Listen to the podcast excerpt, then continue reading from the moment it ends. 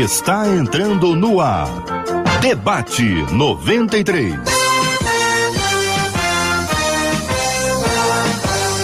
Realização 93 FM. Um oferecimento Pleno News. Notícias de verdade. Apresentação J.R. Vargas. Alô, meu irmão, alô, minha irmã, aqui fala J.R. Vargas. Estamos de volta, minha gente, começando aqui mais uma super edição do nosso Debate 93 de hoje, nessa sexta-feira, dia 30 de setembro de 2022. Que a bênção do Senhor repouse sobre a sua vida, sua casa, sua família, seu trabalho sobre todos os seus, em nome de Jesus. No debate 93 de hoje, acolhemos com carinho o querido pastor Silas Malafaia. Muito bom dia, pastor Silas Malafaia. Bom dia, JR. Bom dia a esses amados e queridos que acompanham aqui a 93 e essa turma muito boa que está aqui para o debate que vai participar aqui comigo. Não vou citar o nome de novo, porque eu estou no pacotão. Viu? Obrigado pela, por, por me fazer fazer parte disso aqui, agora nesse tempo. Obrigado com essa gente boa aqui. Benção puríssima, pastora Helena Raquel, também com a gente no debate 93 de hoje. Bom dia, pastora Helena. Bom dia, J.R. Vargas. Bom dia para essa audiência maravilhosa. Esse é o dia que o Senhor fez. Alegremos-nos e regozijemos-nos nele. Que bom poder estar aqui com tanta gente boa, tanta gente de Deus. Maravilha, com a gente também no programa de hoje, o querido pastor Cote. Alô, pastor Cote, seja bem-vindo ao debate 93 de hoje, querido. Olá, JR. Puxa vida, que prazer poder estar sentado nessa mesa aqui tão rica. Vai ser um tempo precioso. Alegria nossa, Pastor Cote. Também vamos receber com carinho Henrique Krigner, também com a gente no debate 93 de hoje. Henrique Krigner, bom dia, bem-vindo, querido. Bom dia, JR. Bom dia para todos que estão nos escutando agora. Um abraço forte aí para todos aqui da mesa também. Prazer de estar aqui com vocês. Maravilha, minha gente. É isso aí. Hoje no Debate 93, Pastor Silas Malafaia, Pastor Helena Raquel, Pastor Cote, Henrique Krigner, todo mundo ligado no Debate 93. Marcela Bastos, bom dia. Bom dia, J.R. Vargas. Bom dia aos nossos amados debatedores nesse timaço e os nossos ouvintes que estão aqui nos acompanhando atentos. É o caso da Helena Lena, lá na nossa página no Facebook.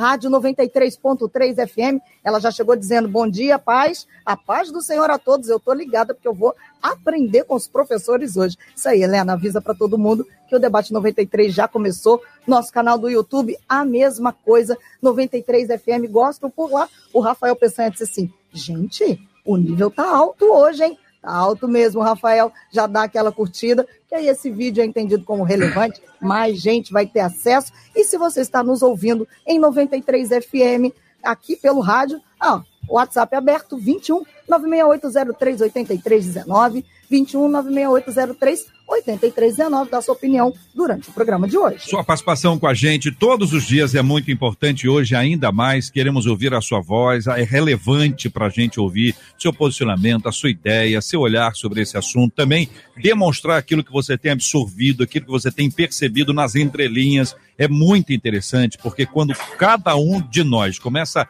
a analisar mais profundamente determinados temas, a gente começa a enxergar determinadas questões nas entrelinhas. E aí as meninas nos ajudam muito, porque elas têm uma percepção muito preciosa. Eu vou pedir ajuda das nossas ouvintes também nos acompanhando de todos os lugares do Brasil e do planeta. Muito obrigado pela sua audiência. São 11 horas e 2 minutos aqui no Rio de Janeiro. Este é o Debate 93 com J.R. Vargas. Então, gente, o nosso assunto, o tema de hoje, o ouvinte dizendo, cresci em um tempo em que se dizia que religião e política não se misturavam.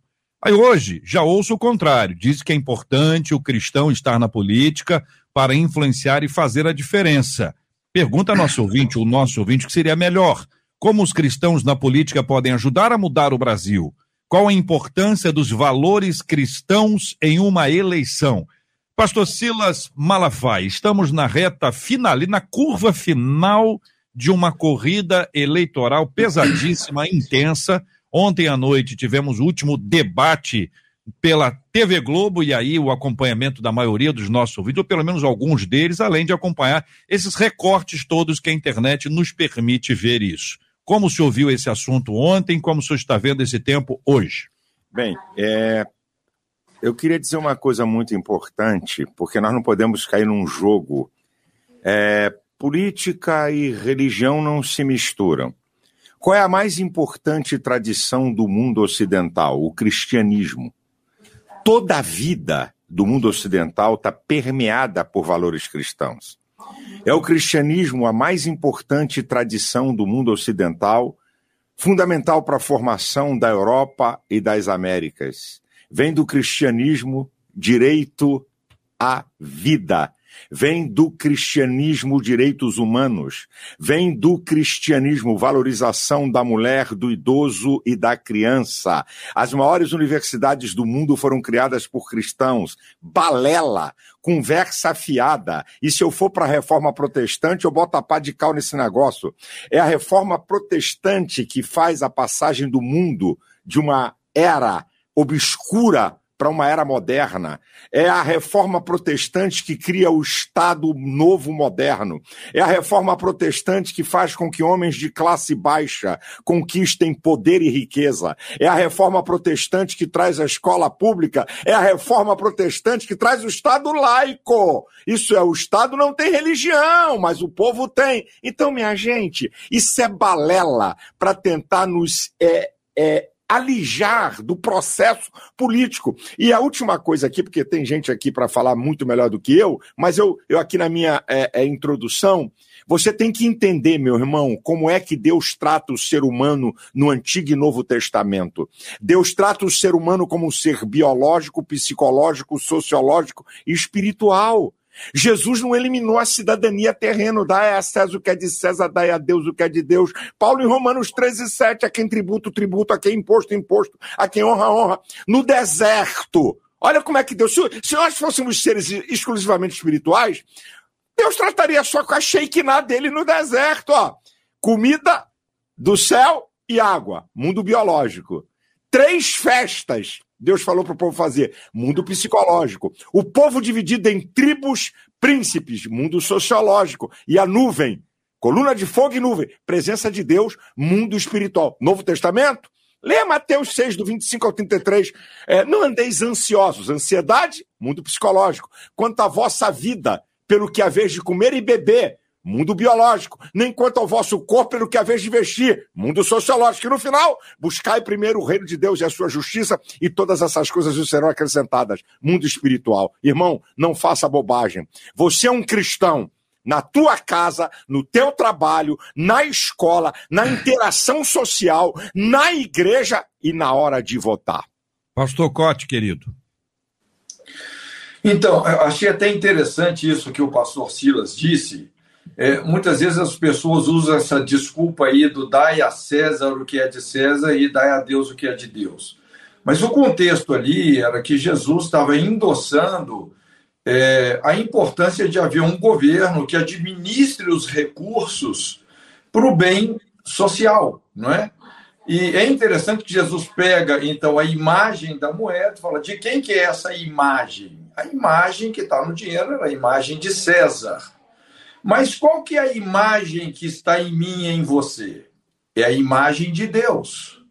Então nós temos de entender que tudo bem, cabe ao governo administrar os impostos, mas quando um governo começa a interferir nos assuntos que envolvem a imagem e semelhança de Deus, que somos todos nós, então nós temos de fazer o exercício da nossa cidadania.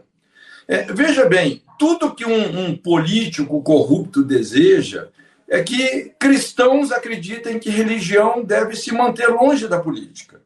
Mas a Bíblia nos apresenta um manual ético de política e governança civil, inclusive dedica livros inteiros a esse tema. Se você estudar lá Neemias, Samuel, Reis, Crônicas, não é? Você vai observar exatamente isso. Então, olha só, é muito interessante. É, se a gente fizer um extrato do Antigo Testamento, nós podemos resumir o Antigo Testamento num modelo de nação, patriarcado, Isaac, Jacó, as doze tribos, não é? Inclusive aí Moisés como o maior legislador da história humana, nós temos uma revelação divina de governança civil sendo desenvolvida, né? o princípio de família, dinastia, nação, não é? No Antigo Testamento, nós temos esse modelo de nação.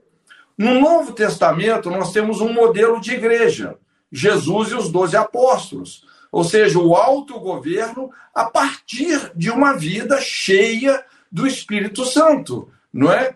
é? Você jamais terá uma sociedade realmente civilizada sem que o reino de Deus venha e transforme indivíduos de dentro para fora. Então, essa é a lógica primária do governo da igreja. Agora, o que as pessoas fazem muito é divorciar o Antigo do Novo Testamento. É pegar um modelo em detrimento do outro.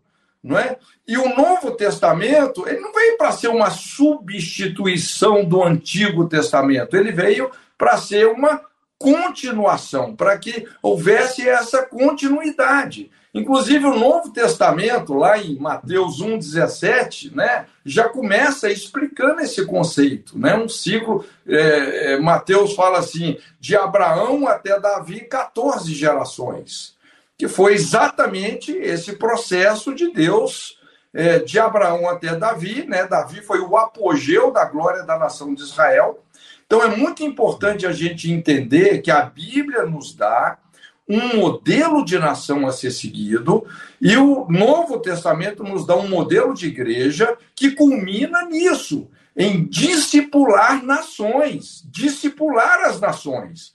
Para você discipular uma nação, não é só com evangelismo, não é só discipular pessoas, mas é emergir nações nos valores do reino de Deus é você santificar as instituições de uma nação, é, ensinando as pessoas a guardar os mandamentos de Deus. Então é muito importante a gente fazer essa convergência. Nós temos hoje um modelo de nação que nos permite fazer uma verdadeira reforma, como o pastor Silas muito bem colocou. Não é? eu, eu, eu acredito que no Brasil nós podemos experimentar uma profunda reforma, uma transfundação dos, dos valores que tem norteado a nossa sociedade. Porque avivamento é diferente de reforma. Avivamento vem um mover de Deus, pessoas são salvas, mas reforma, a gente começa a abalar os fundamentos que têm que ser abalados para que os valores que são eternos e sustentáveis se estabeleçam.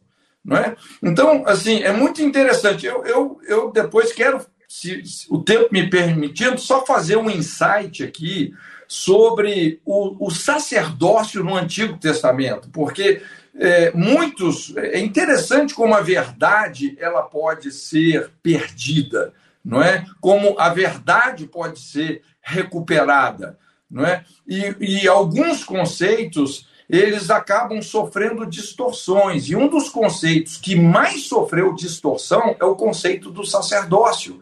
Então, nós somos de uma reforma teológica desse conceito. Né? Inclusive, quando a gente estuda isso no Antigo Testamento, não é? o conceito do sacerdócio, a, a, essência do conceito do sacerdócio tem a ver com vocação, com profissão, com compaixão. Você exercer a sua profissão com compaixão. Então, toda profissão, quando exercida para a glória de Deus, é sagrada. Não é? Por exemplo, o sacerdote ele era o, o, o pastor, ele era o legislador, ele era o investigador de polícia, não é? Então, você quer uma profissão mais sagrada do que um legislador? Aquela pessoa que está fazendo as leis que eu, você, os nossos filhos vão ter que obedecer, não é? Por isso, aquela é, é interessante de onde vem o conceito do idiota, né? Lá na cultura grega, o idiota era exatamente a pessoa que não se importava com política, não é? Não se importava com política. Ah, eu não me importo com os políticos. Aí você depois vai ter que obedecer as regras, as leis criadas por esses políticos, não é? Então, realmente a gente precisa assim de repensar to todos esses conceitos e aprofundar essa conversa. Obrigado aí por esse Isso. debate, viu, Jorge? Alegria ouvi-lo, é sempre muito, alegria. Muito importante nesse momento. Pastor Helena Raquel. Pastor, Cote falou sobre o termo perda da verdade. A verdade ela precisa ser recuperada e recolocada no seu lugar. Ao ouvir o pastor Silas Malafaia e posteriormente o pastor Cote falando de verdades bíblicas, desde o Antigo Testamento ao Novo Testamento, eu volto a olhar para a fala dessa ouvinte e vejo que há um distanciamento entre essa verdade bíblica que já começa a ser explicada pelos pastores e a realidade congregacional que ela viveu. Ela diz: cresci em um tempo. Eu trocaria a palavra tempo por ambiente em que se dizia que religião e política não se misturavam. Por quê? Porque essa verdade se perdeu. Se você olhar para o texto bíblico, está ali. Desde sempre. Ele não mudou. Por exemplo, um texto que é muito familiar às mulheres. Provérbios capítulo 31. Versículo 8 e 9. Abre a tua boca a favor do mudo, pelo direito de todos os que se acham em desolação.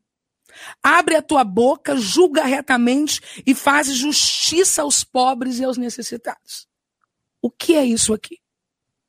Envolvimento político. Olhar para as demandas e questões sociais. Estou falando do Antigo Testamento.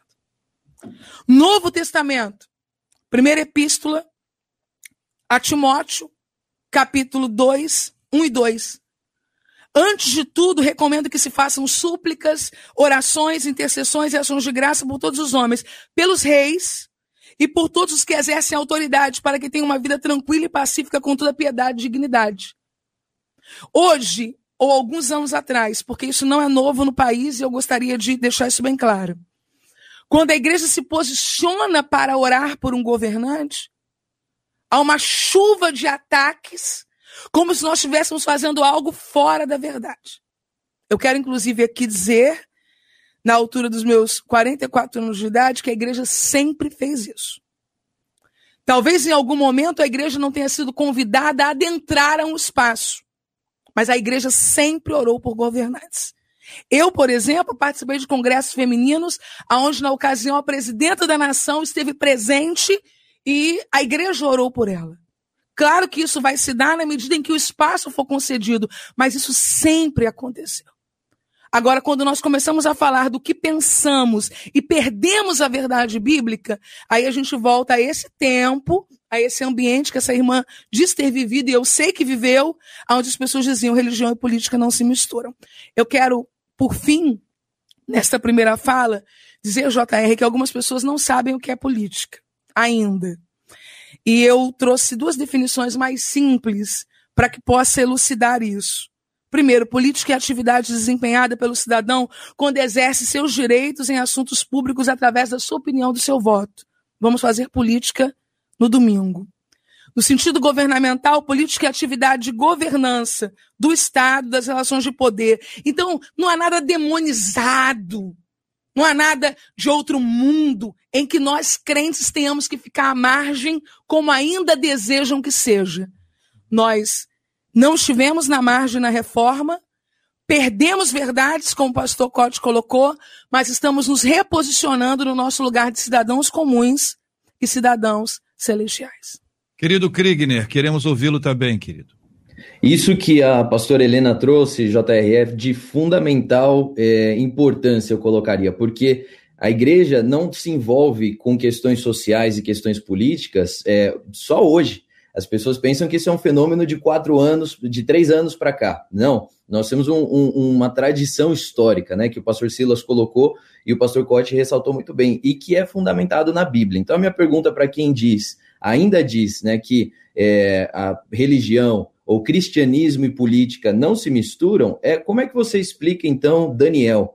Como é que explica José? Como é que explica é, é, Débora? Né? Como é que explica Esther? Essas pessoas são estavam em pecado quando cometeram, cumpriram com o seu propósito, ou tem que rasgar da Bíblia, né? O próprio apóstolo Paulo, com todas as, as instruções e todas as recomendações que a gente vê, então não faz sentido. É justamente como o pastor Silas falou, é um argumento muito raso é, que utilizam na tentativa de concentrar ou de prender a igreja, o evangelho e o cristianismo dentro dos, das quatro paredes do templo.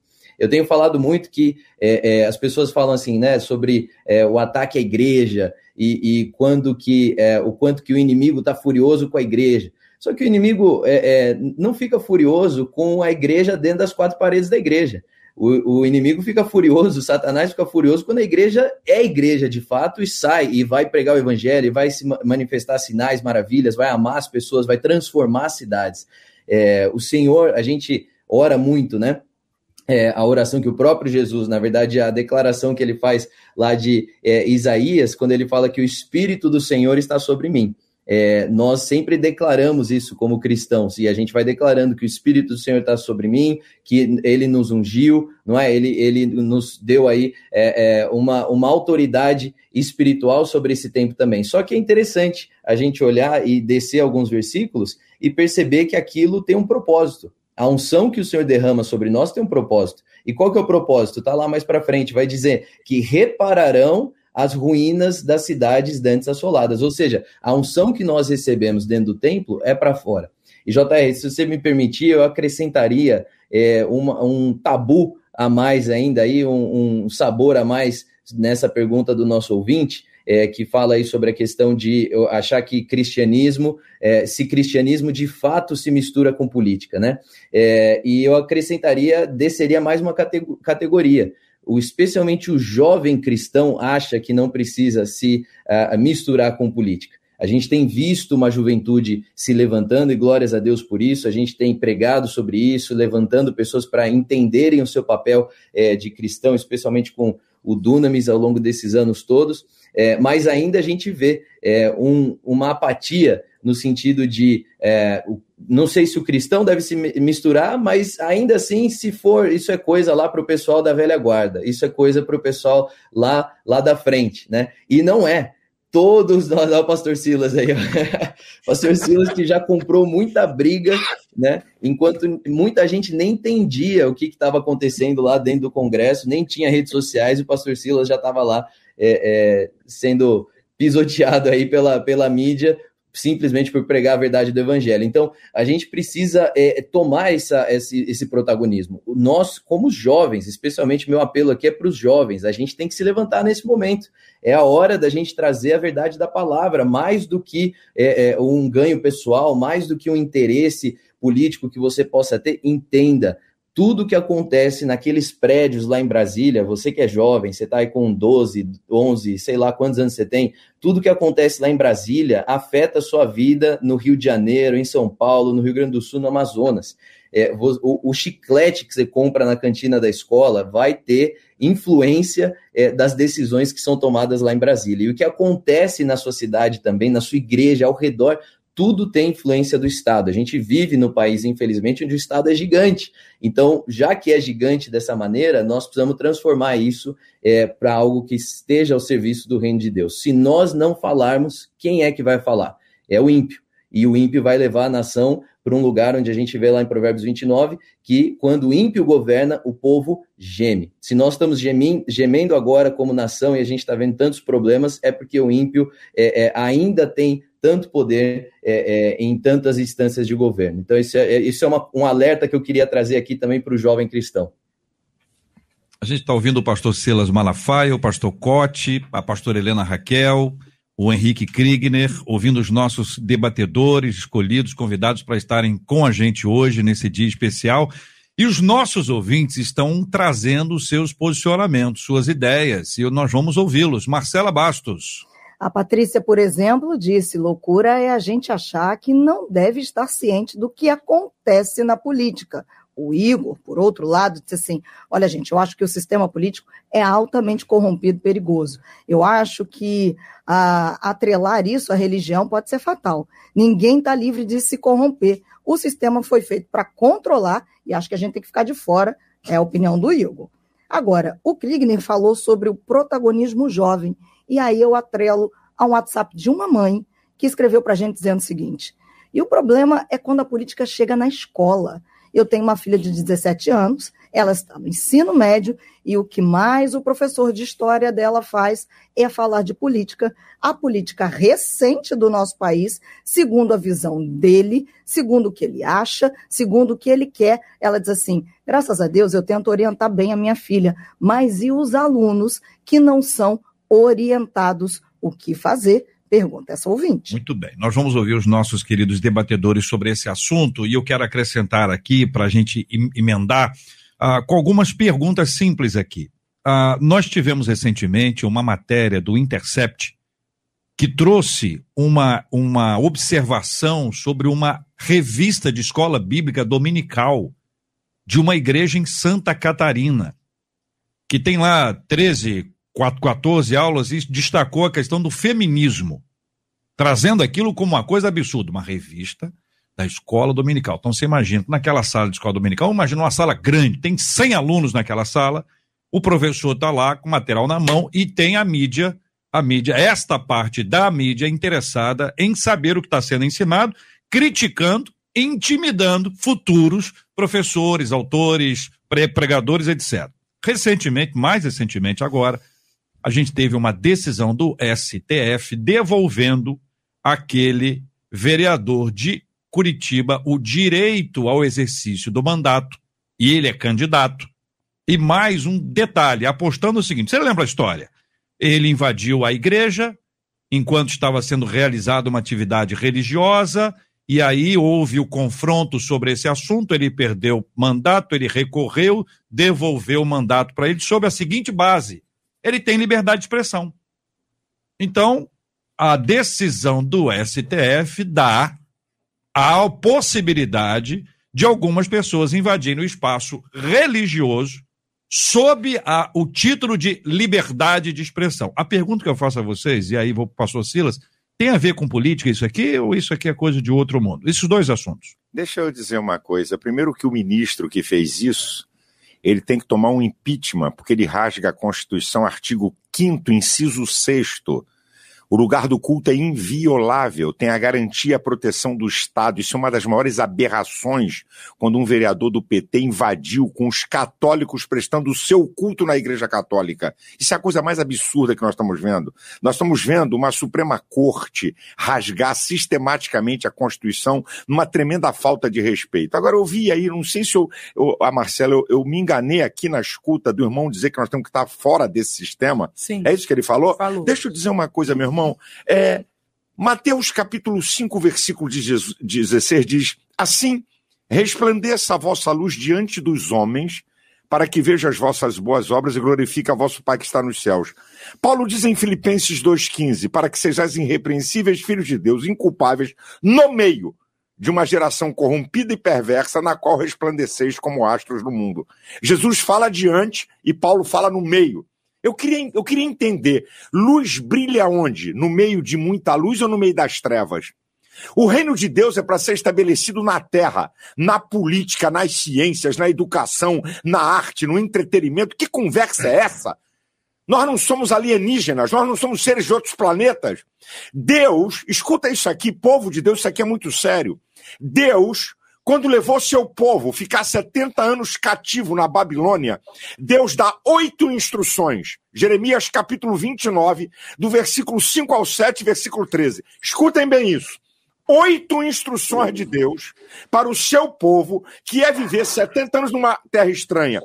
Seis instruções de cunho social, uma instrução de cunho social espiritual e apenas uma instrução espiritual. Olha que coisa incrível. Seis instruções sociais. Ó, produzam. Minha casa, minha vida foi Jeová. Construam casa. Tome posse de casa. Se multipliquem. Influenciem na cidade. Procure a paz, uma instrução social e espiritual. Oreis pela paz da cidade, porque na sua paz vós tereis paz espiritual e social. E uma instrução espiritual: buscar-me-eis e me achareis, quando me buscardes de todo o vosso coração. Que, que, que coisa, que loucura! Minha gente, A ignorância dá poder ao diabo. O meu povo foi destruído porque lhe faltou conhecimento. Esse é o problema. E o problema não é do povo. Aí eu tenho que ser honesto. O problema está na liderança.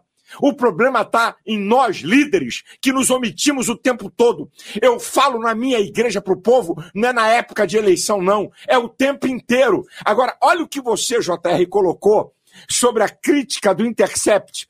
O que, que é o jogo? O marxismo cultural quer fazer o controle do pensamento. Isso é, se você não pensar como eles querem, você é fundamentalista, é retrógrado. É esse que é o jogo, povo de Deus. Controle do pensamento do marxismo cultural. O marxismo chegou à conclusão que não adianta ganhar a guerra pela arma. Tem que ganhar a guerra do mundo social pela cultura. Então vamos controlar o pensamento. Se você é contra aborto, hein? se você é a favor de aborto, ok. Se você é a favor de casamento gay, ok. Se você é a favor de liberação de drogas, ok. Se você é contra isso, então eles querem te reprimir, te controlar. Essa que é a verdade. Agora, o que, que nós temos, JR?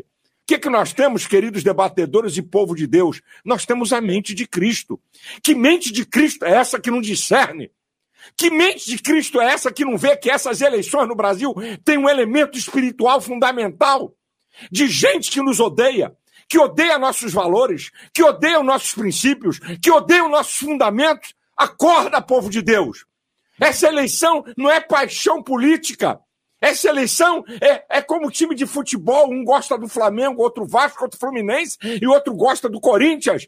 Não, meus senhores. Eu não sou ativista, eu não sou aqui atrás, eu tenho a minha idade e a minha experiência para me ser é, é, paixão por alguém. Eu tenho discernimento espiritual há 40 anos. Quando, desculpa eu dizer isso, eu estou agora igual, igual apóstolo Paulo, se estou ficando maluco em falar, não sei. Mas quando ninguém falava disso, eu já falava na televisão há 40 anos, dando consciência ao povo, dizendo que nós somos cidadãos dessa terra. Ou você pensa, vai ler a Bíblia, o que Jesus falou. O Deus que faz com que o sol se levante sobre bons e maus e chuva desça sobre justos e injustos. Eclesiastes 9. O que sucede ao ímpio sucede ao justo. Se tiver governo corrupto, se tiver governo que odeia nossos valores, nós também vamos sofrer. Nós estamos no planeta Terra. Ou será que crente não é assaltado? Ou será que crente não é assassinado por bandido? Ou será que crente não é roubado? Que conversa é essa?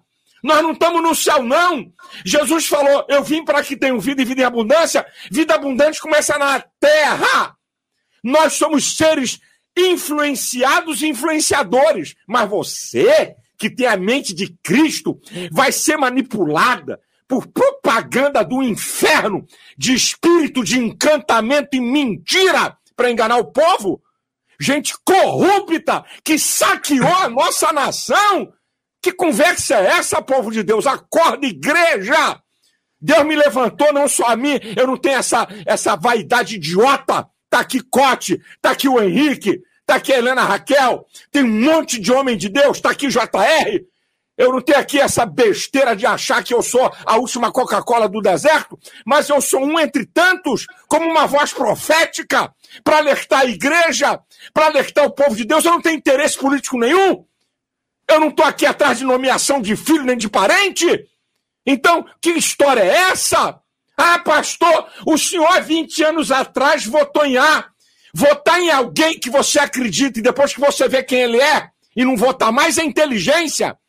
Idiotice é você continuar votando depois que você sabe quem é o cara. Então, desculpa de eu estar aqui falando muito aqui, porque tem gente aqui para falar, mas meus irmãos, que cidadãos somos nós, que crentes somos nós, que mente de Cristo nós temos, que povo de Deus nós somos. Olha, para terminar, tá aqui o povo de Deus no Brasil. Senhor, tem misericórdia dos crentes na China. Tem misericórdia do povo de Deus e dos pastores na Nicarágua. Oh Deus, tem misericórdia do povo de Deus em Cuba e nós estamos votando em candidato que apoia esses governos. Que oração inócua! Que falta de discernimento! Na maior cara de pau, os caras apoiam o governo da China, da Nicarágua, de Cuba, que persegue, mata crente pastor e crente dando votinho em questão política. Ah, irmão, acorda a Igreja de Jesus. Henrique Kriegner, quero ouvir você nessa mesma linha. Vamos aqui para juntar as experiências. Pastor Silas falou tudo. É, é como que a gente vota em quem está fazendo, quem é a causa do problema das igrejas que a gente tanto tem orado, jejuado ao redor do mundo. É, é uma coisa de. É questão de abrir os olhos. Agora eu quero trazer um foco específico aqui também. É, o pastor Silas falou desse juiz do STF, né? Um homem só, olha que coisa absurda que é o, o nosso sistema hoje. Um homem só consegue fazer cair a decisão de cassação que toda uma Câmara é, é, Legislativa lá de Curitiba, democraticamente eleita, Todos eles votaram a favor da cassação, encontraram crime, encontraram um posicionamento errado, uma quebra do decoro parlamentar. E aí, um homem só, lá no STF, o rei supremo, né? Vamos é assim que eles gostam de, de se sentir, vai lá e derruba o que foi feito por conta de povo, de representantes do povo democraticamente eleitos. Agora, aí as pessoas falam assim: como é que a gente vai derrubar isso aí? É oração, é oração, mas tem uma coisa que eu vejo muitas vezes o povo cristão é, não prestando atenção na hora do voto, que é, e quero alertar aqui, especialmente considerando a eleição de domingo, gente, é o voto para o Senado Federal. O senador é tradicionalmente o cemitério de políticos. O pessoal vota naquele mais é, é, famoso é, ou antigo, aquela coisa, e esquece que quando tem indicação de um, de um ministro do STF, tem que passar para a sabatina do Senado. Então fica votando em senador que é famoso, que é influenciador, que é o cara, que é aqui. E esquece, cara, que a gente tem que pôr gente de Deus lá, que tem valores, que tem competência, mas que tem ousadia para poder falar. Porque quem vai atrás do STF é o Senado Federal. Na história, o, o, o STF tem mais de 100 anos de história. Foi fundado em 1891. Na história do STF, nunca houve uma investigação por corrupção ou por eh, quebra de decoro, é, não parlamentar, mas quebra de decoro dos ministros do STF. Nunca. Então, aí a minha análise nisso aí é: no Brasil a gente já teve dois presidentes impeachmentados, já teve mudança de regime, já teve quantos deputados caçados, já teve isso, já teve aquilo. Agora, no STF nunca houve. Então, ou o STF é o lugar do avivamento, que só coloca a gente lá pura, limpa e santa, ou aquilo ali é um lamaçal que está enganando todo mundo e o povo brasileiro não acordou ainda. Agora, eu fico com essa última tua. Não é? Eu voto na segunda opção. Porque, gente, não é possível. Nunca houve uma investigação por corrupção, por algum erro, nunca houve a cassação de um ministro da STF. É um absurdo. Agora, quem que pode fazer isso? Os senadores é gente que tem valor do reino de Deus, mas que também tem ousadia para combater isso. Então, a gente está diante é, é, de um problema que é muito profundo, mas que pode ser revertido se a gente tomar uma, um posicionamento de voto consciente, cristão e com gente que sabe fazer a diferença. Para de votar no, no famosinho da internet que chega lá, ele amansa. Ele leva uma intimada do, do, do STF, ele fica quieto porque ele está pensando no, no, orgulho dele, na biografia, né? Quer salvar a biografia e não quer trazer de fato o reino de Deus lá para dentro. Então, isso aqui é a gente tem, é urgente, é uma emergência. O povo de Deus, especialmente o jovem, precisa entender. Senado Federal é talvez o lugar mais estratégico. Muita gente fala do voto para o presidente, mas hoje eu diria, e aí não sei se aqui pastor Helena, pastor Cote, pastor Silas vão concordar, mas que o voto mais importante é para o Senado Federal e o deputado federal. Desculpa, eu só dizer uma coisa aqui. É, você está falando uma coisa muito importante: o voto de senador é o voto da majoritário, do conjunto da sociedade. Agora, o voto de deputado federal e estadual é o voto da representação dos segmentos sociais. E tem hoje em todo o Brasil gente que pode ser eleita como deputado federal e estadual, que tem nossos princípios e valores. E outra, Irmão, preste atenção: o voto de deputado federal estadual é quociente eleitoral. Se você votar em alguém que não tem chance de ser, esse voto vai ser computado para outro. Não adianta votar num irmão que não pode ser deputado federal ou estadual, você vota no irmão e elege um bandidão. Então, cuidado com teu voto de deputado federal, estadual, que não é voto só do cara, é quociente eleitoral. Muito importante isso. Muito importante esse negócio. Tanto o voto de senador como esse voto que nos representa diretamente, que é o voto de deputado federal agora e deputado estadual. Pastor Helena. Eu queria voltar rapidinho em dois comentários que eu considero importantes. Na primeira fala, né, do, do Henrique, ele fala a juventude, e isso é, é, é muito, muito poderoso. E ele falou uma coisa bem rapidinho, mas que eu pesquei aqui, sobre em algum momento a nossa juventude se iludir por alguma vantagem, por algum prêmio, por algo que teoricamente tenha sido feito por eles. Eu vejo hoje uma expressão dos jovens nesse caminho. Né? Eles acreditam que em algum tipo de governo eles receberam algum tipo de ajuda e acessaram alguns lugares. Eu amo receber presentes. Eu acho que quem não gosta, né, de receber um presente. Só que eu não vejo sentido em que alguém roube a minha casa em uma noite, leve os meus bens e me envie um presente no outro dia de manhã. A visão precisa ser macro. Nós não podemos negociar a nossa condição de fazer um voto honesto por alguma pseudo-vantagem que de fato em algum tempo tenha ocorrido. Porque os danos que ocorreram foram muito maiores e mais expressivos do que essas possíveis vantagens. Existe na Bíblia um personagem que ontem eu conversei um pouquinho com meu marido sobre ele, que o apóstolo Pedro cita, segunda epístola de Pedro 2,15. Eles se desviaram, abandonando o caminho correto e seguindo o rastro de Balaão, filho de Beor, que se apaixonou pelo salário da injustiça. Nós não podemos, no próximo domingo, JR, bancarmos o salário da injustiça e ensinarmos para toda uma geração que corrupção se paga com exaltação, que roubo se paga com nova chance de roubar outra vez. Se nós pudermos passar essa mensagem aos jovens, faremos. Agora, se nós adultos, pastores, pais, professores, tomarmos uma conduta dessa, olharmos para, para um segmento da política e falarmos, em algum momento fomos beneficiados, então por isso repetiremos um voto. Nós estaremos pagando o salário da injustiça. E faremos com que milhares de pessoas concluam que a corrupção compensa, que o roubo compensa, que a mentira compensa, que ser condenado não quer dizer nada porque daqui a alguns dias ou meses você pode voltar a ser aclamado. É essa mensagem que nós vamos emitir para toda uma geração. Eu quero concluir dizendo que quando o pastor Silas Malafaia citou o texto do profeta Jeremias, ele fala de um período, obviamente o pastor Silas sabe disso, mas alguém aqui talvez não saiba, em que Israel não estava na sua terra natal. Exílio. Exílio. E ainda assim Deus estava dizendo: construa, faça, cresça. Essa ideia de que eu não sou daqui e por isso eu vou viver um caos aqui, isso não tem lógica bíblica. Não, Helena, mas Jesus está voltando. Ok, Jesus também vai vir buscar os países do primeiro mundo. E nem por isso eles estão é, é com os leitos de, de, de hospitais lotados com pessoas no chão.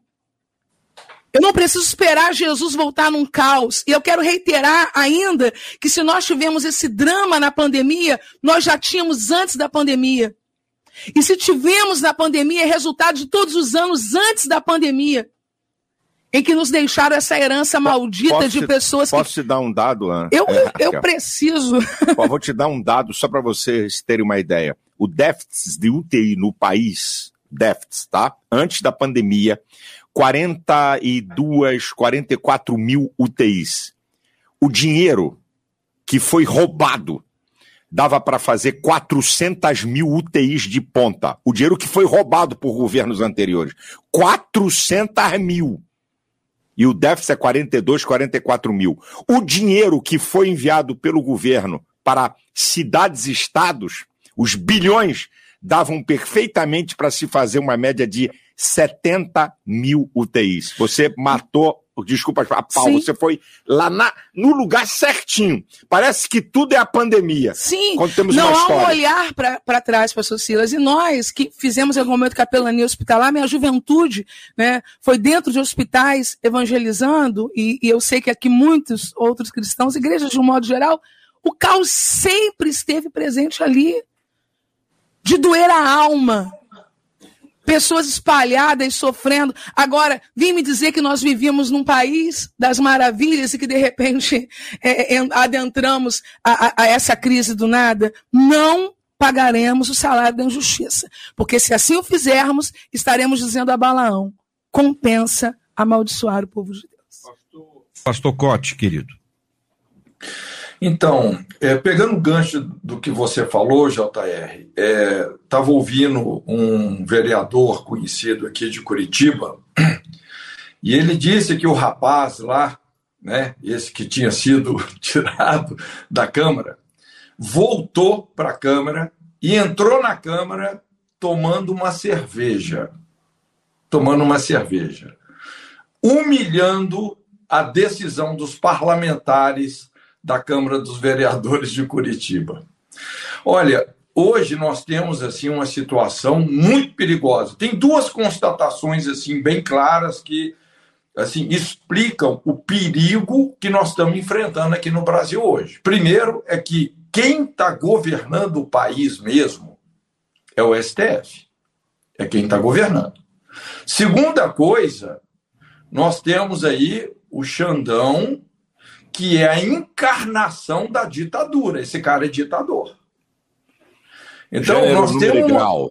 É, nós temos... você. nós temos uma situação aí, rapaz, que inspira perigo, não é?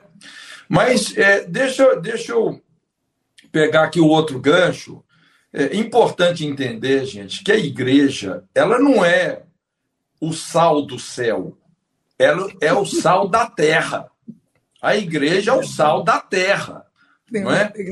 é? há um tempo atrás, nós trabalhamos aqui com uma pesquisa feita dentro da Jocum.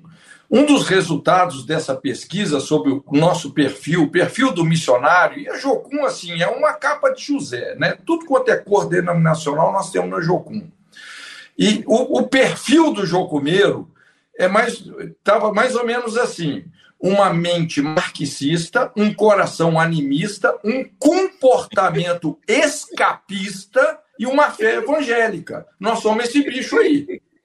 Entendeu? Uma fé evangélica. Graças a Deus isso tem mudado muito, não é? Mentalidade marxista é essa transferência de responsabilidade do povo para o governo. Tudo é o governo. Manifestou um demônio, chama o pastor. Queimou a lâmpada, chama o pastor. Tudo é o pastor. Isso não é cristianismo, isso é marxismo.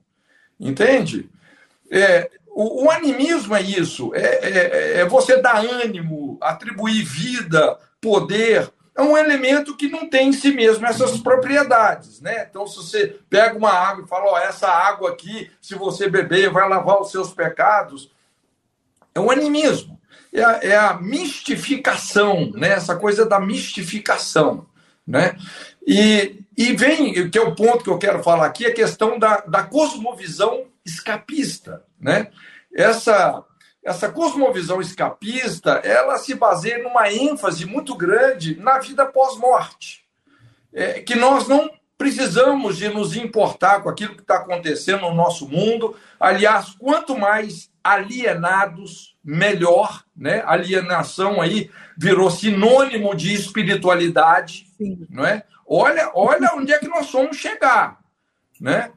E isso então vai impondo uma visão individualista que descarta o nosso compromisso com as próximas gerações. Que mundo nós estamos deixando aí para os nossos filhos, não é? É, então, isso, inclusive, resultou numa escatologia que descarta o plano de Deus para a terra. A questão só é ir para o céu.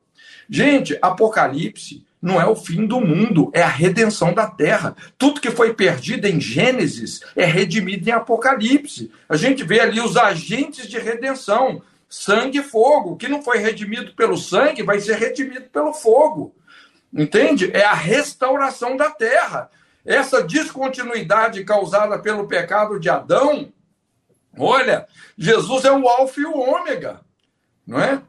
E então a gente tem hoje essa visão aí muito, essa cosmovisão muito escapista é, e que nos colocou em grande desvantagem. Tem um provérbio que fala assim, eu me esqueci o endereço, mas é mais ou menos assim: como fonte turva e manancial corrupto é o justo que dá lugar ao ímpio. Então, nós estamos dando lugar ao ímpio. Quem é que está fazendo as nossas leis? Como é que o nosso dinheiro está sendo gasto?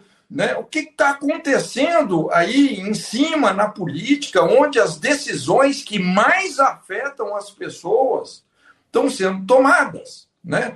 Então, quando a gente estuda isso historicamente, né, é, desde lá a época monástica do catolicismo, o conceito de santidade baseado no isolamento, na alienação política e até familiar, não é?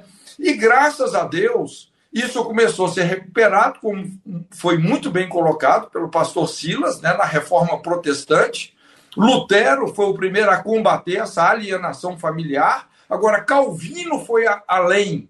Calvino ele combateu a alienação política. Porque veja bem, o, o Lutero, o Lutero tinha cabeça de monge, ele queria uma reforma da igreja, na verdade. Agora, o Calvino, não. O Calvino, a reforma de Calvino, por que, que foi muito mais profunda? Porque ela atingiu as estruturas do governo. O, o conceito de autoridade de Lutero e Calvino eram bem diferentes. Né? O Lutero, ele, ele falava assim, olha, se você tem um governo ímpio, mau, você tem que se submeter a ele, porque a Bíblia diz isso. Você tem que se submeter a esse cara. Ele é autoridade.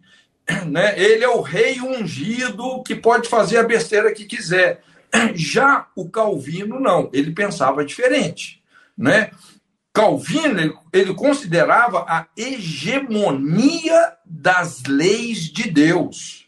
Ninguém está acima dos princípios. Como Moisés disse, você não vai temer nem o pequeno nem o grande. Então, se tem um governante que é mau, que, que ele está sendo injusto, ele precisa de ser confrontado. Inclusive, é isso que a gente vê no sistema governamental de Israel. Você vê esse tripé. Você vê o rei, o profeta e o sacerdote.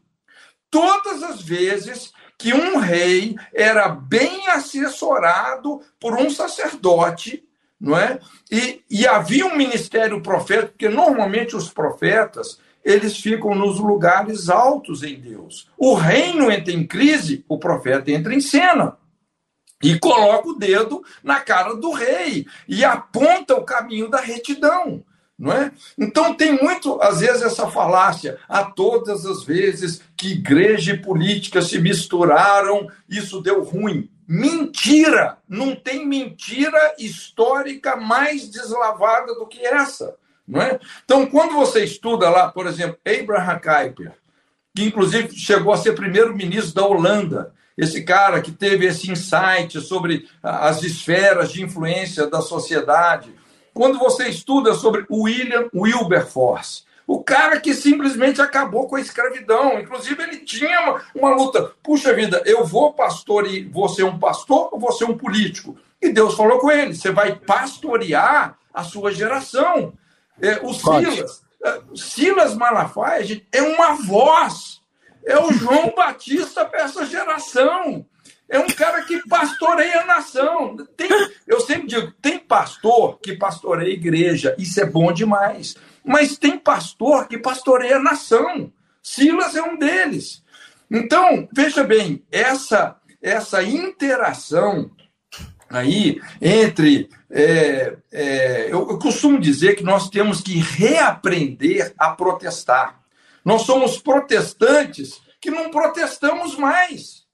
Entendeu? Que a gente vê o pecado, onde é que tá, estão os João Batistas que colocam o dedo na cara lá do Herodes e falam: não te é lícito possuir a mulher do seu irmão. Fala aí, Silas, pode falar. Ô, oh, oh, Cote, quando eu crescer, eu quero ser igual a você mas você é bom pra caramba, você sabe falar. É, obrigado aí por esse elogio, mas eu, eu não tenho essa banca toda, não.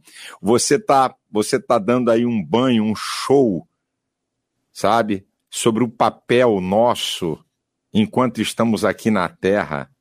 Certo? Você sabe essa frase que eu vi quando era garoto? Esse mundo não tem nada para nós? Aí a Bíblia diz no Salmo 24: Do Senhor é a terra, a sua plenitude, o mundo que neles habitam. Que mundo é esse que não tem nada para nós? O sistema controlado pelo diabo. Prostituição, narcotráfico, crime organizado. Esse mundo não tem nada para nós, o planeta Terra. que Deus botou a gente aqui para quê? Deus botou a gente aqui, então por que não botou direto no céu? Se nós estamos aqui no planeta Terra para fazer a diferença. Você está perfeitíssimo as suas colocações. Eu assino aqui embaixo e ficava te ouvindo aqui o dia inteiro, porque você é muito bom nesse negócio. E, e quando o pastor Silas. Cote fala sobre o profeta, né? É, se a gente fizer um paralelo sobre a crítica profeta aos reis, crítica profética aos reis, a gente vai perceber que os reis que tiveram maior sucesso foram aqueles que tiveram vozes proféticas críticas Isso. mais contundentes. Quando você não tem um profeta para criticar você tem um rei que se torna um, um autoritário. Vou interferir de novo. É, é, é, eu, eu tenho uma consciência, o JR, queridos que estão aqui, não tem como ter 10, não precisa nem dizer mil, não tem como ter 10 pastores junto de um presidente. Não tem como. Não, não tem espaço, não dá. Então Deus pega um para representar todo mundo. Isso é histórico, é bíblico. Sim. Então, eu não sou nenhuma coisa mais fenomenal do que todos esses pastores. Eu não tenho aqui a síndrome de Elias, só eu que fiquei. Quando o Jeová disse, tem sete mil, amiguinho, que não dobraram o joelho. Então, mas deixa eu dizer uma coisa para vocês. Eu não posso falar tudo, mas posso falar alguma coisa. O presidente, no meu aniversário, no púlpito, disse: de vez em quando, quando a coisa está pegando, Malafaia me manda uma mensagem que eu nem abro no início, porque eu sei que o pau vai cantar no meu ombro. Sabe? Porque eu não falo com o presidente da República, como Excelência, senhor, ontem, antes do debate, por 20 minutos ele me ligou, me perguntando coisas, como é que se pode falar, o que que se pode falar, o que que não se deve falar, ok? E eu disse uma coisa para ele que vocês não sabem, eu estou revelando aqui. Eu disse: Eu vou te dar o mais importante conselho que você não conhece. No mundo espiritual, existe uma batalha por geografia, por lugar. Eu tenho uma pessoa de Deus, podia ter vários, as igrejas têm, que deve estar lá dentro do Projac, só para interceder. Ele falou: Malafaia, eu tenho oito vagas. Me manda a pessoa, porque ele ia sair da base aérea. Me manda a pessoa porque ela vai na minha comitiva. Eu peguei uma mulher muito sábia, uma mulher intercessora, e foi dentro da comitiva do presidente e ficou lá só orando lá dentro. Agora imagina se não tem alguém, e eu sei que qualquer pastor, JR, Cote, Helena, né, o querido Henrique, qualquer pastor, qualquer homem de Deus que colocasse, é, que Deus colocasse perto. Eu não sou bajulador de autoridade eu dou na canela e dou com força, que eu não posso dizer coisas aqui. E eu tenho uma visão daquilo que Davi falou. Quando Davi se fortaleceu no trono, isso aqui para mim é um norte para minha vida para o meu ministério. Segundo Samuel 5:12. E depois de Davi ter se fortalecido no trono, entendeu Davi que o Senhor o fortalecera por causa do seu povo. Eu não estou perto de presidente por minha causa. É porque tem que ter alguém que tem que estar tá lá. Quando um governante reconhece uma autoridade espiritual. Ok? Quando um governante reconhece. Então, gente, há coisas tão incríveis nesse troço aí, do mundo espiritual, sabe? Cote foi, é, falou muito correto. Eu só espero, JR, que o povo de Deus entenda essas coisas e discirna o que está acontecendo na nossa nação. Silas, mas em Silas, mas é por causa da humildade que você tem é que Deus te colocou nesse lugar. E, e você tem muito mais influência, talvez, do que você pensa. Você está sendo um divisor de águas e a gente fala isso com muita gratidão. Mas só fechando aqui, veja bem, a cosmovisão bíblica é uma cosmovisão de ocupação. Jesus disse: Venha o teu reino. É do céu para a terra. Seja feita a sua vontade aqui na terra como ela é feita no céu. Lembra a visão de Daniel, a pedra que foi cortada sem o auxílio de mãos e lançada sobre os pés da estátua e que vai encher toda a terra. A Bíblia fala que o incremento do reino de Jesus não tem fim, assim como as águas cobrem o mar, toda a terra se encherá do conhecimento da glória de Deus. Então, é muito importante a gente entender que a cosmovisão bíblica não é escapista, é de ocupação. Nós temos que ocupar espaços. Uma coisa muito importante é a gente poder redefinir, gente, a grande comissão. O que é a grande comissão? Porque para muitas pessoas a grande comissão só é evangelizar. Tudo bem, isso é muito bom evangelizar, discipular pessoas, mas Jesus falou sobre discipular nações emergir nações, santificar as, as instituições de uma nação, não é? Como que nós vamos fazer isso? Ocupando espaço. E graças a Deus, a igreja brasileira tem feito o seu dever de casa. Hoje nós temos um, um discipulado é, que ele está segmentado em todos os setores da sociedade. Não é? é interessante assim como a igreja brasileira ganhou presença na nação, inclusive surpreendeu a esquerda, porque a esquerda cresceu, o progressismo cresceu, mas a igreja cresceu ainda mais, não é? E com certeza nós vamos, se Deus quiser, se continuarmos aí nessa pegada, nós vamos ver essa terra tremer. Os alicerces do Brasil serão abalados, nós vamos experimentar uma reforma. Amém. É, debatedores, nós estamos, como sempre, apertados pelo horário, mas ainda temos alguns minutos preciosos aqui para apontar algum, alguma, alguma, algum norte a mais aqui que vocês eventualmente queiram apresentar. Quero apresentar a seguinte informação.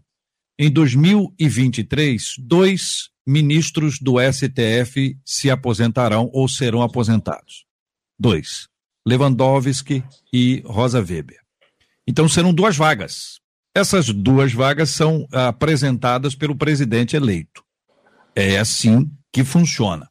Alguns nomes citados corriqueiramente nas nossas conversas foram indicados por A, por B, por C. É só avaliar. Só avaliar. Só observar o que tem acontecido nos últimos tempos. Ainda quero re ressaltar alguns pontos que, para nós, cristãos, são pontos muito valiosos. Aborto. É valiosíssimo tratar esse assunto. Valiosíssimo. Ideologia de gênero. Estamos com as escolas sendo saqueadas, invadidas, temos uma linguagem neutra sendo, sendo cultivada, temos banheiros agora específicos, isso em escola. Não estou falando de um lugar que é particular. Estou falando de uma escola pública, municipal, estadual, onde essas coisas podem estar acontecendo país afora, e a gente sabe que isso está acontecendo. Um terceiro item que para a gente também é muito importante é o que envolve a legalização das, das drogas, que é outro tema que está aí. Então, esses valores que estão sendo ditos aqui têm norteado a conversa de muita gente sobre as eleições, em todos os níveis. Em todos os níveis. Porque você tem em cada um dos níveis que nós temos, em cada camada dessa estabelecida, uma responsabilidade imediata, imediatamente. E que a gente precisa ter aqui uma palavra ao final, trazendo a perspectiva de vocês, a importância que vocês entendem quanto a esses assuntos e na escolha dos candidatos, daqueles que vão nos representar, seja gerindo o Estado, gerindo o país ou legislando no campo do Estado ou no campo da República? Queridos debatedores, quem gostaria de iniciar? Vamos lá, Henrique, vou começar contigo, está mais perto. Bora, vamos lá. Bom, eu queria só complementar aqui o, o que o pastor Cote trouxe também, é, para deixar um pouco até mais claro para as pessoas. Quando o cristão se misturou com a política, foi aí que a gente começou a ter escola de acesso universal. Antes não tinha, era só nobreza e sacerdote que ia para a escola. Se seu filho vai para a escola, é porque o cristão andou com a política. Se existe hospital público, é porque lá atrás, na época da reforma protestante, isso foi um dos valores defendidos. Inclusive, começou com uma militância muito forte também, mais para frente de Calvino, enfim. É, se existe orfanato cuidando de crianças é, que foram abandonadas, é porque isso foi uma instituição religiosa de cristãos que defenderam e começaram a fazer cuidado a crianças abandonadas. No, no, antigo, na sociedade romana, o aborto era, era permitido até o assassinato de crianças, vamos deixar claro, até pós o nascimento. Foi só quando o Império Romano começou a adotar o cristianismo que isso foi proibido. Ou seja, a criança nasceu, o pai não gostou, assassina e faz outra. Era assim que funcionava. Né? Então, historicamente, nós estamos hoje desfrutando. Não quer cristão na política? Tá bom, então fecha as escolas, fecha os hospitais, fecha os orfanatos, fecha a proteção às crianças, é, rasga fora a declaração de direitos humanos, porque direitos humanos é uma noção cristã, bíblica, então não tem como separar. Agora, com o que o JR colocou aqui, eu quero fazer um apelo é, é, e, e, assim pedir muito a atenção e mobilização das pessoas nesse sentido, especialmente você que é irmão em Cristo nosso e que está pensando em não votar ou votar em branco e anular. Essa é a pior me escuta aqui que eu estou falando para você, depois você vê lá na rede social, tem muita coisa que eu tenho colocado sobre isso. É a pior besteira que você pode fazer nessas eleições. Tem gente querendo dar uma de limpinho. Ah, eu não gosto de fulano, não gosto de ciclano, então não vou. Alguém vai governar a nossa nação. É um direito seu votar em branco, é um direito seu anular, isso aí a Constituição te garante esse direito, mas eu quero pedir aqui para você, não faça isso. Por quê? Quando você faz isso, você está dando a oportunidade para outra pessoa que não tem os mesmos valores, que não tem a mesma percepção espiritual, é, tomar essa decisão e esse posicionamento. E como o pastor Silas falou muito claro aqui, o nosso voto ele é espiritual. A nossa fé vota, a nossa expressão de fé agora é através do voto também. Então, especialmente você que tem 16 anos, de 16 a 18, que o voto é facultativo, mas você tirou o título, por favor, vai votar. Busca as informações, escolhe os candidatos, porque, como o JR colocou, a gente vai ter decisões importantíssimas acontecendo nesses próximos quatro anos. Decisões que vão durar para as próximas décadas. São pessoas que vão entrar ali para ficar fazendo a diferença no nosso país para as próximas décadas. E, JR, eu sou do Ministério de Intercessão, né? O pastor Silas aí mencionou os intercessores. Eu, eu sei que eu sou homem, sou jovem, então eu sou raridade no Ministério de Intercessão, mas eu gosto disso, eu gosto de estar no meio do, do pessoal, das mulheres do coque, do pessoal lá orando e clamando. Essa é, Você é da galera. Assembleia, brother? Não sou da Assembleia, mas assim, círculo de oração, você pode me chamar, que eu vou. É, é, essa é a minha galera que eu gosto de andar junto. E eu quero dar um alerta aqui para os intercessores. É, o espírito que a gente está enfrentando, um deles, é um espírito de encantamento. E você que é intercessor sabe bem do que eu estou falando.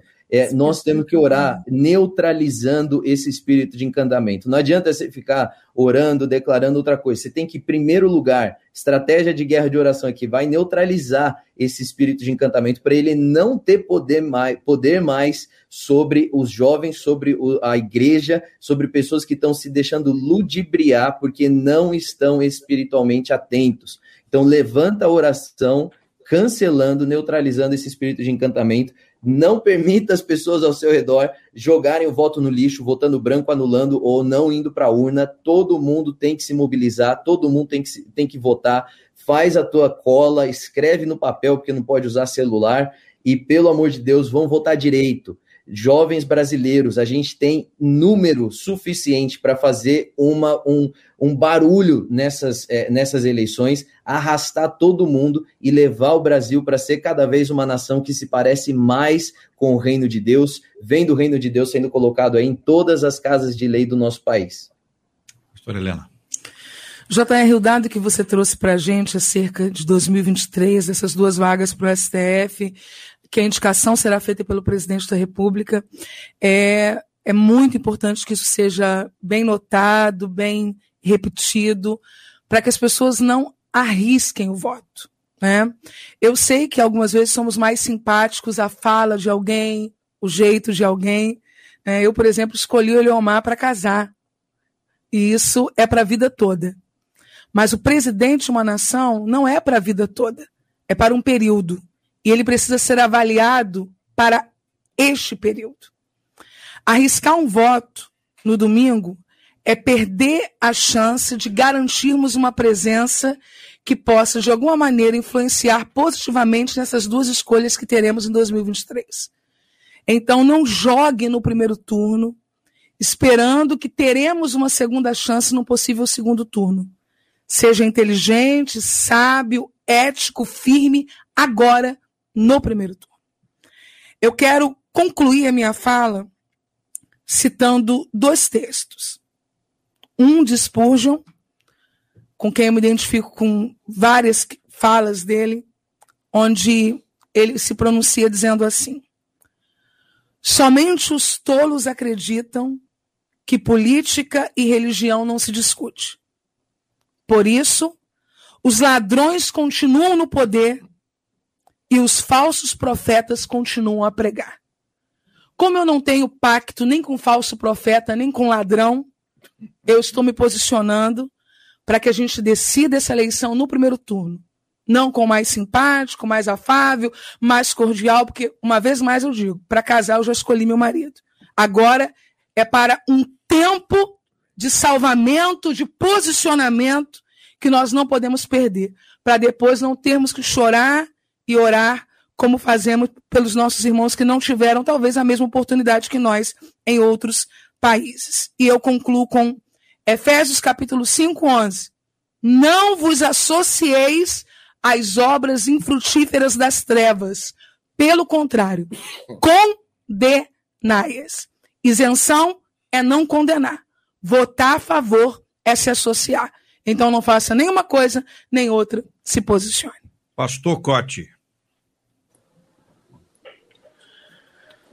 É, em, pegando essa, essa, isso que você falou sobre é, a guerra de valores, é interessante quando a gente estuda um pouco sobre guerra cultural, é, Antônio Gramsci, principalmente, e outros ideólogos lá da escola de Frankfurt, o objetivo desse pessoal, intencionalmente falando, é, é uma contrafação da grande comissão de Jesus. Ou seja, o que, que eles querem? Desensinar pessoas e nações a guardarem os mandamentos de Deus. É isso que eles estão fazendo. Então, é, há uma guerra realmente de valores. Não sei se você já ouviu falar na, na é, janela de Overton. A janela de Overton é, é, é uma maneira de você medir a escala de valores de uma sociedade, não é? E então tem vários, assim, é, várias tacadas estratégicas. Por exemplo, não é quando você quer mudar a escala de valores de uma sociedade. De repente, o esquerdista chega lá e fala: olha, que tal agora a pedofilia? Vamos aprovar a pedofilia, porque não tem nenhum problema com a pedofilia, não tem nenhum problema com o incesto. O que, que tem um pai ter sexo com uma filha? Então, eles jogam uma coisa hiper escandalosa para você emplacar outras. Não, tá bom. Então, né, a prática homossexual a gente aceita, né, o casamento homossexual a gente. A pedofilia não, mas isso aqui a gente aceita. E daqui a pouco, você já mudou a escala de valores de uma sociedade. E a gente sabe que esses, é, esses valores que estão sendo defendidos aí, eles têm o poder de destruir uma civilização. Isso não é brincadeira. Então, quando você estuda sobre a queda, a destruição de grandes impérios, como a, a sociedade de Sodoma e Gomorra, sociedade diluviana, impérios como o Império Babilônico, Romano. Gente, esse filme já passou várias vezes. Quando a gente olha todo esse movimento aí de a animalização do sexo, do, do sexo, a explicitação do ocultismo, né? essas aberrações, a perda dos vínculos familiares. Hoje ninguém é de ninguém, todo mundo é de todo mundo, não tem mais casamento, não é? Então a gente percebe que o final disso realmente é um colapso, né? E pegando essa máxima que Jesus disse, de dai a Deus o que é de Deus, gente, não é? Eu disse, assim como Jesus pegou a, a, a moeda e falou: que imagem que é essa? A imagem de César. Mas em mim e em você não tem a imagem de César, tem a imagem de Deus. E o que esses governos querem fazer é, é, é simplesmente desfigurar a imagem de Deus. Então, a briga realmente está nessa, nessa dimensão. Né? O problema realmente está nessa dimensão. E eu gostaria aqui, só de aproveitar esse momento, de fazer um insight sobre essa questão aí da reforma do sacerdócio, porque eu acho que é, uma das, das coisas mais importantes para o momento da igreja é interessante como a igreja ela vem redescobrindo verdades perdidas, não é? Avivamento, reforma tem muito a ver com isso. Você redescobrir verdades perdidas. O que que Lutero fez? Ele redescobriu uma verdade perdida. Né? O mundo estava tão entenebrecido que nem mais, vamos dizer, o conhecimento assim de um dos rudimentos do evangelho, que era a salvação, eles tinham perdido. Eles estavam pregando uma salvação por indulgências. E Lutero redescobriu essa verdade que o justo viverá pela fé, o que Paulo fala em Romanos, o que Abacuque fala lá, não é? Então é um reabibliamento. Nós somos de um reabibliamento, de uma restauração realmente de alguns princípios, de algumas verdades, não é? Então, só é, é, colocando assim como um missionário, porque eu estou muito conectado com o mundo de missões, hoje se fala muito em, na quarta onda de missões. A primeira onda de missões com William Carey nos, nos litorais, a segunda onda de missões, Hudson Taylor nos interiores, né, principalmente lá na China, terceira onda de missões, o Cameron Townsend, né, missões transcultural, o Wycliffe, inclusive a Jocum hoje está pegando esse bastão Cameron Townsend, em vida, havia traduzido o Novo Testamento para mais de 500 línguas. Rapaz, esse cara foi um monstro para missões. Mas essa quarta onda de missões tem a ver com um sacerdócio universal. É um insight que Deus deu para o Loren, para o Bill Bright, não é? é? mostrando exatamente isso. Que missões hoje têm a ver com resgatar valores, verdades, princípios, para todas as áreas de influência da sociedade. Inclusive a Jocum, a Universidade das Nações da Jocum, a gente funciona assim, cada faculdade numa área de influência da sociedade, não é? Então, é, aí vem esse conceito do sacerdócio, não é? Não é só o sacerdote da igreja, mas onde estão os sacerdotes da área de comunicação, que vão santificar a área da comunicação? Onde é que estão os sacerdotes da área de negócio, que vão santificar o mundo dos negócios? Eu não sei se você já ouviu falar em Cyrus McCormick. Foi o cara que inventou a coletadeira. Lá, a, a, é o cara que acabou com a fome. Né? Durante a Revolução Industrial, esse cara, depois de Jesus, foi o maior multiplicador de pães é, da história da humanidade. E ele santificou a área de negócios. Quem já foi nos Estados Unidos e compra um open box mais barato, ou você devolve um produto que você comprou, tudo ideia de Cyrus McCormick. Então, quando cristãos genuínos entram na política, as coisas mudam. E é importante a gente entender, gente, que o campo missionário hoje mais tenebroso é a política. E quem causou isso foi a própria igreja, que satanizou essa área.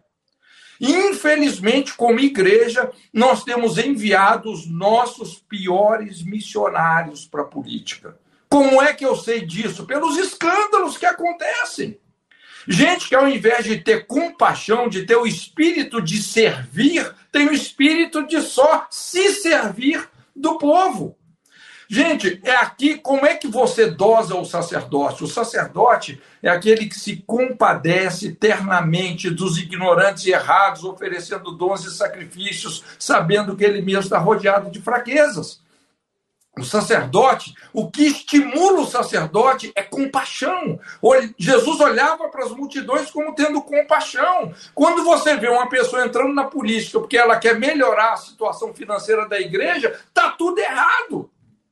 Entende? Perdeu o espírito de servir. Então, pela primeira vez, nós estamos tendo aí opção de quem é, em quem votar. estão surgindo pessoas boas, né? pessoas que já têm se mostrado realmente aptas, que têm esse espírito de compaixão, de competência vocacional. Né? Eu, eu me admiro muito aqui do Kriegner. O Kriegner é uma, é uma pessoa que está estudando para realmente desenvolver uma vocação nesse sentido, de servir a sua geração na política. Isso é altamente sagrado, fique empolgado com isso. Não é? Então, nós precisamos de resgatar esse conceito do sacerdócio universal, que tem a ver com a nossa vocação. A sua vocação é sagrada. Veja bem, numa igreja, normalmente, é, apenas 3% do público de uma igreja desenvolve o ministério na igreja. Só 3%. Você tem uma igreja de mil membros, 30 pessoas estão ali em cargos como diácono, é, em média, né? É, pastores, é, louvor, né? Os outros têm um trabalho de segunda classe secular, chamado secular. Entende? Não existe secularismo vocacional, não é? é? Isso é coisa do gnosticismo. É sagrado. Avodar era o que o Calvino falava. O seu trabalho é adoração. Você não pode encaixotar Deus duas horas por semana no domingo. Nós temos que servir a Deus 24 horas por dia, sete dias por semana. E o nosso trabalho é adoração, avodar. Foi por isso, como o pastor Silas disse, que os países protestantes prosperaram tanto, porque eles exerciam a sua profissão como algo sagrado para servir o seu próximo, adorando a Deus, tendo a consciência que os céus estão nos assistindo. Calvino ele, Calvino ele reinventou, ele inventou o conceito do segundo. Ele fala: cada segundo conta. Deus está te vendo. Então, foi isso que realmente alavancou a prosperidade do nosso mundo. E esse é o mover que nós temos hoje, de, de um sacerdócio universal. Pastor Silas. É, eu primeiro quero é, agradecer a 93, Evelise, Marina, JR, Andréia, por esse privilégio tão importante de conhecimento para o nosso povo. Agradecer também a pastora Helena, o Kriegner, o pastor Kriegner, o Cote, né, pela aula aqui que recebi, né, que a gente está sempre aprendendo, eu sou um eterno aprendiz. Bem, o que está diante de você é uma decisão.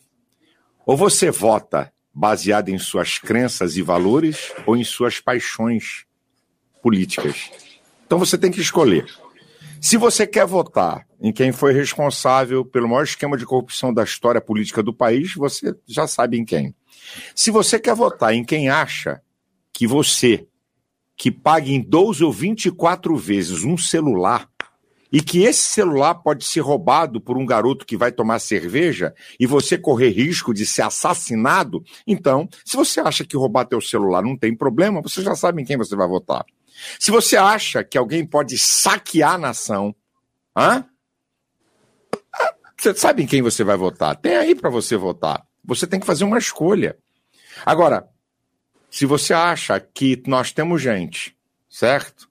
Que valoriza a família, é contra o aborto, é contra ensinar a criança, a coisa mais perversa a JR colocou aqui, que é ideologia de gênero. Vê qual é o partido que em tudo que é Câmara Municipal votou a favor desse lixo. Você já tem quem votar. Quem acha que a família tradicional é coisa ultrapassada, você sabe também quem votar. Quem valoriza família, pátria, liberdade, né? Deus, você também sabe em quem você vai votar. Então é uma escolha que você tem que fazer. Seus princípios e valores, ou então os valores daqueles que nos odeiam, daqueles. Por que a pauta de costume vem para as eleições? Por quê? A esquerda não quer essa pauta.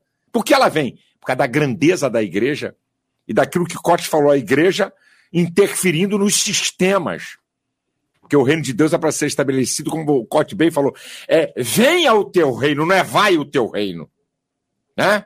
É venha, não é vai. Então, é isso que nós precisamos entender. Eu só quero fazer um pedido aqui, JR. Eu acho que nós temos uma arma que ninguém tem, que é o poder da oração. A oração move tudo. Deus deixa o homem escrever a história, mas Deus tem o poder de interferir na história pela oração da igreja. Então nós podemos orar. E eu tenho falado uma coisa. Eu fui ontem teve uma reportagem grande na Folha de São Paulo comigo. E a jornalista veio insistir, dizendo, pastor, que história é essa que o senhor falou?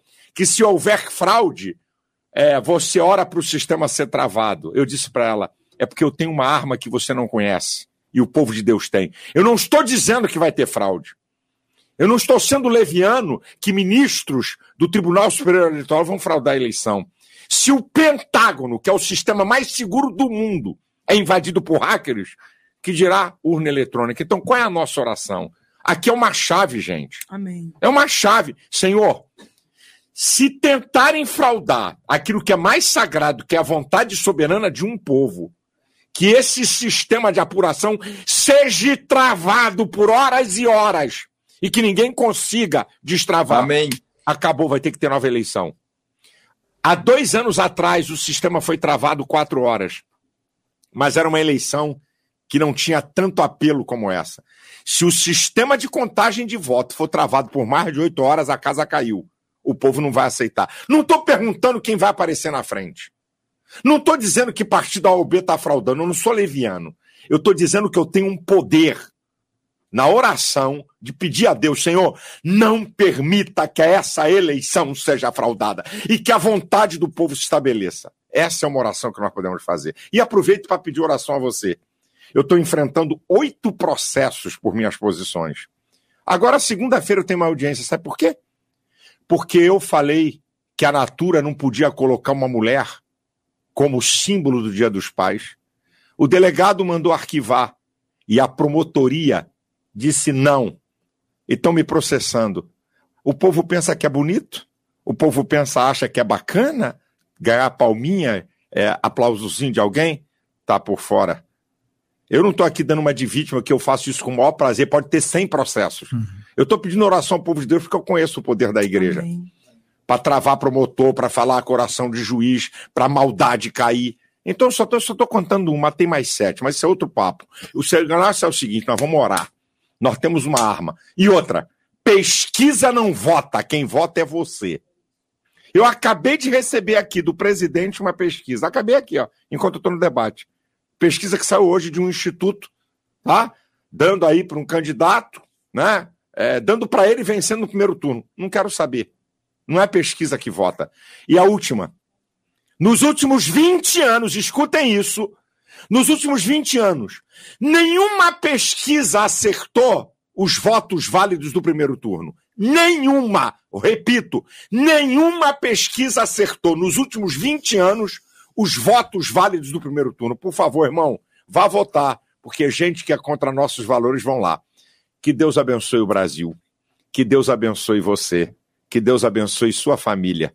Que Deus levante a igreja com poder e autoridade Deus abençoe a todos. Muito obrigado aos nossos queridos debatedores presentes hoje aqui no programa. Henrique Kriegner, que é líder do Dunamis Movement e é mestrando em políticas públicas. Foi o que disse o pastor Cote. Ô, ô, ô Kriegner, obrigado, querido. Forte abraço. Obrigado, JR. Um prazer estar aqui. Obrigado, pastor Silas, pastor Helena, pastor Cote. Obrigado a todo mundo que nos ouviu. Que Deus nos abençoe nesse domingo e vamos votar, gente, pelo amor de Deus. Palavra boa. Pastor Cote, querido líder da base de jovens com uma missão em Almirante Tamandaré, no Paraná. Liderança absoluta e sempre muito influente na Jocum. Muito obrigado, querido pastor Cote. Um forte abraço.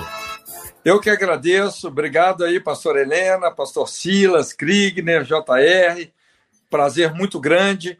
A Bíblia nos ensina a julgar toda profecia e é, se, se tem uma profecia que a gente tem que julgar é da mídia. O que a gente mais vê hoje aí são os famosos profetas de aluguel. Os caras se alugam, o negócio do, dos caras é grana, não é? Nós temos uma mídia vendida. Então, por favor, não acredite na mídia sem antes averiguar aquelas notícias. Obrigado, pastor Silas Malafaia, da Assembleia de Deus Vitória em Cristo. Muito obrigado, pastor Helena Raquel, da Assembleia de Deus Vila Pacaembu, em Queimados. Na verdade, não, não foi o padre, tinha uma intercessora da DEVEC é. com ele. Gente, que alegria estar aqui. Gratidão, Rádio 93. Representar as mulheres em um debate histórico como esse é uma grande alegria. Um beijo a todos vocês. Muito bem. Então, quem falou aqui dos quatro que gosta da, do Ministério de Intercessão foi o Kriegner. Então, vai ser ele, o Kriegner, que vai orar conosco aqui agora, Kriegner. Nós vamos pedir a Deus, como temos pedido todos os dias, Kriegner, há muitos anos, o consolo aos corações enlutados, a cura dos enfermos, enquanto nós estamos aqui. Tem gente preocupada com saúde dele, da família, como a pastora Helena, que é, tem a mãezinha dela passando exatamente por essa fase, né, pastora? Sim, minha mãe está numa UTI, o nome dela é, é Wanda, e eu quero pedir ao Henrique que inclua aí todo o Brasil, os que nos ouvem agora, nós estamos esperando um grande milagre. Vamos orar juntos aqui também por consolo aos corações enlutados, um algo que só é, o Espírito só, Santo gente, de Deus pode operar e realizar de forma especial. Vamos orar também por todo esse processo eleitoral que aí está e que nós estamos todos cientes dessa responsabilidade. Leve este programa com você. Guarde este programa para você assistir. Compartilhe com outras pessoas. Publique nas suas redes sociais. Ajude as pessoas a serem conscientizadas, instruídas. Instrução não é manipulação instrução permite que você não seja manipulado. A instrução é parte fundamental do processo e o que você recebeu hoje foi instrução. Henrique Kriegner, por favor, ore com a gente. Amém. Senhor, nós nos unimos aqui hoje, seja através de, do rádio, da internet, nós nos unimos agora como nação brasileira e nós Oramos, Senhor Deus, abrindo as portas, levantando, declarando que se levantem os portões agora, as portas eternas, para que entre o Rei da Glória Jesus, que tem reinado sobre a nossa nação, que tem levantado a igreja, que tem convertido os corações, que tem despertado lideranças, nós declaramos agora que é o Senhor Jesus quem reina sobre a nossa nação e toda armadilha, toda arma forjada contra, do inimigo contra nós não prevalecerá. Nós declaramos que isso vai ser frustrado agora no nome de Jesus. Toda tentativa de engano, espírito de encantamento, nós neutralizamos agora pelo poder do sangue de Jesus Cristo para que todos, todos os cristãos possam ouvir a tua voz. Senhor, sopra sobre o coração, sopra sobre os ouvidos dos teus filhos, das tuas filhas, de uma forma, Senhor Deus, que venha trazer agora direcionamento para esse momento que nós estamos vivendo. E nós oramos agora também juntos, Senhor Deus, por todos os que estão enfermos, que estão nos ouvindo, aqueles que estão batalhando com questões emocionais, físicas, seja no, no, no sangue também. Pai, nós oramos pela cura completa agora, especialmente a pastora Wanda na UTI, nós declaramos cura sobre a vida dela. Agora, todas as partes do corpo dela sendo é, organizadas, ordenadas de acordo com o Senhor planejou, sendo fortalecida agora no nome de Jesus. Nós mandamos embora todo espírito de enfermidade e declaramos o reino de Deus tomando conta da cabeça aos pés pessoas que estão nos ouvindo agora, eu sinto isso no meu espírito, com problemas na corrente sanguínea, problemas de circulação, problemas de anemia, tudo que é relacionado a sangue. Nós oramos por cura agora. Espírito Santo de Deus, paira sobre esses corpos, paira sobre essas pessoas agora e traz cura, traz restauração. Nós colocamos, Senhor Deus, a nossa esperança em Ti. Nós oramos o nome de Jesus, que a nossa nação venha experimentar um verdadeiro avivamento ainda mais forte, um verdadeiro, Senhor Deus, mover do Senhor, levantando filhos e filhas para governar segundo a tua vontade em todas as áreas da sociedade. Levanta pais, pastores, levanta empresários, levanta líderes políticos, líderes sociais, médicos, em todas as áreas. Nós queremos ver o teu reino sendo estabelecido e as trevas perdendo autoridade, perdendo influência, perdendo força Nós já declaramos agora toda arma forjada sendo quebrada, cancelada agora, de uma forma que faça com que o teu povo avance, a tua igreja continue avançando. Nós oramos em especial também por essa questão que o pastor Silas apresentou, que a justiça do Senhor seja feita no coração dos homens que têm poder e autoridade, sendo agora tocado para que haja verdade. Nós chamamos por verdade nesse processo agora e uma proteção especial do Senhor cobrindo o pastor Silas, a família e todo o ministério. Muito obrigado, Senhor Deus. A nossa esperança está em Ti. Em nome de Jesus. Amém. Que Deus te abençoe. Você acabou de ouvir Debate 93.